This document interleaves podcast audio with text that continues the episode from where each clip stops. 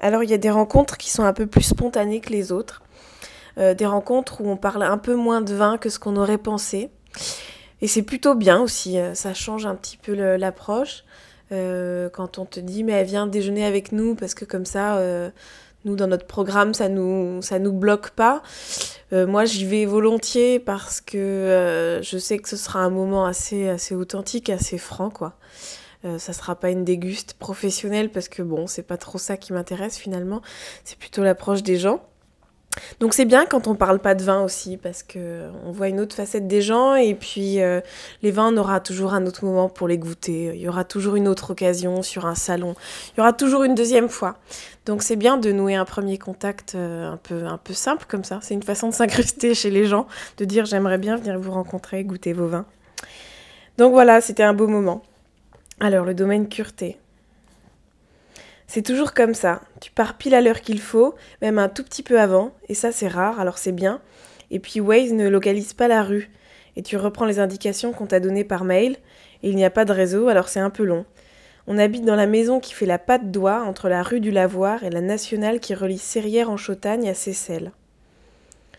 Le GPS, c'est une vraie addiction, qui ankylose ton cerveau à force de ne plus l'utiliser pour trouver ton chemin.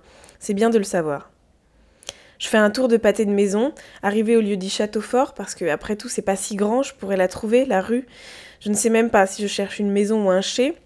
Sans espoir, j'avance, j'espère que j'ai du réseau pour les appeler, mais j'ai de la chance aujourd'hui, c'est rare ça aussi. Je tombe sur la rue du Lavoir. Gauche ou droite euh, Gauche, au pif. Avancer, et puis là, sur la droite, quatre personnes devant une maison, la porte ouverte. Quatre personnes emmitouflées dans des vêtements chauds et colorés, sous des bonnets, dans des gants. Ils fument, c'est sûr, c'est là. Je freine brusquement.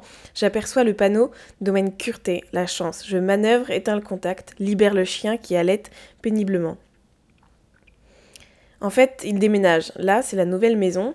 Et puis aussi, il retape ça, le bâtiment d'en face, que ce soit la prochaine maison.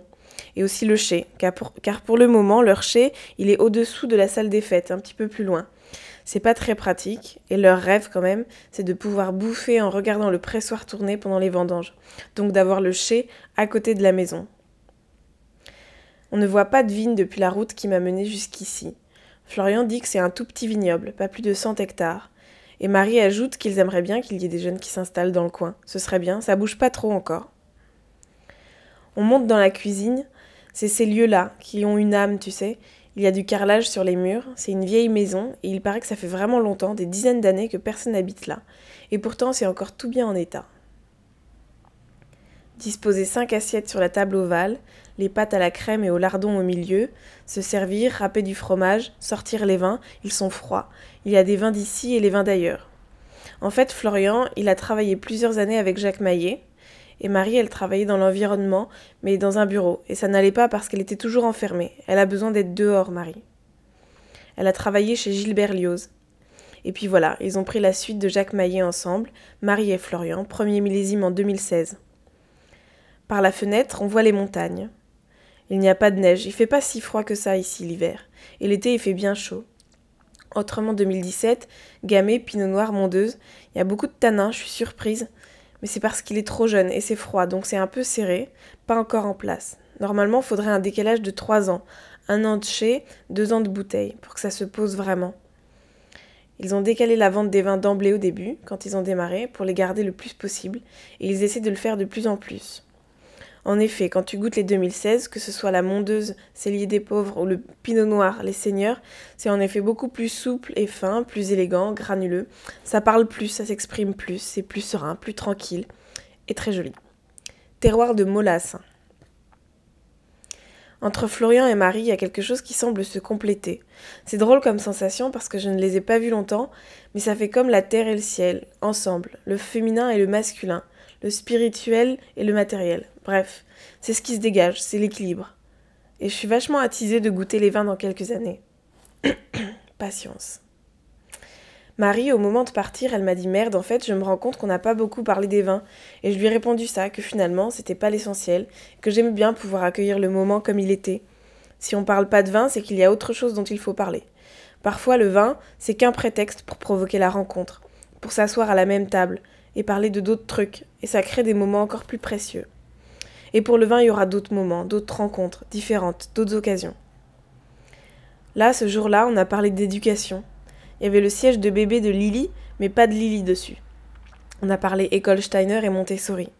On a dit que c'était bien, mais le problème, c'est que c'est très cher, donc réservé à une frange de la société, et qu'en termes d'éducation, sur le brassage social, c'est donc pas idéal. Mais bon, le brassage social, social ça s'apprend toute la vie, il me semble.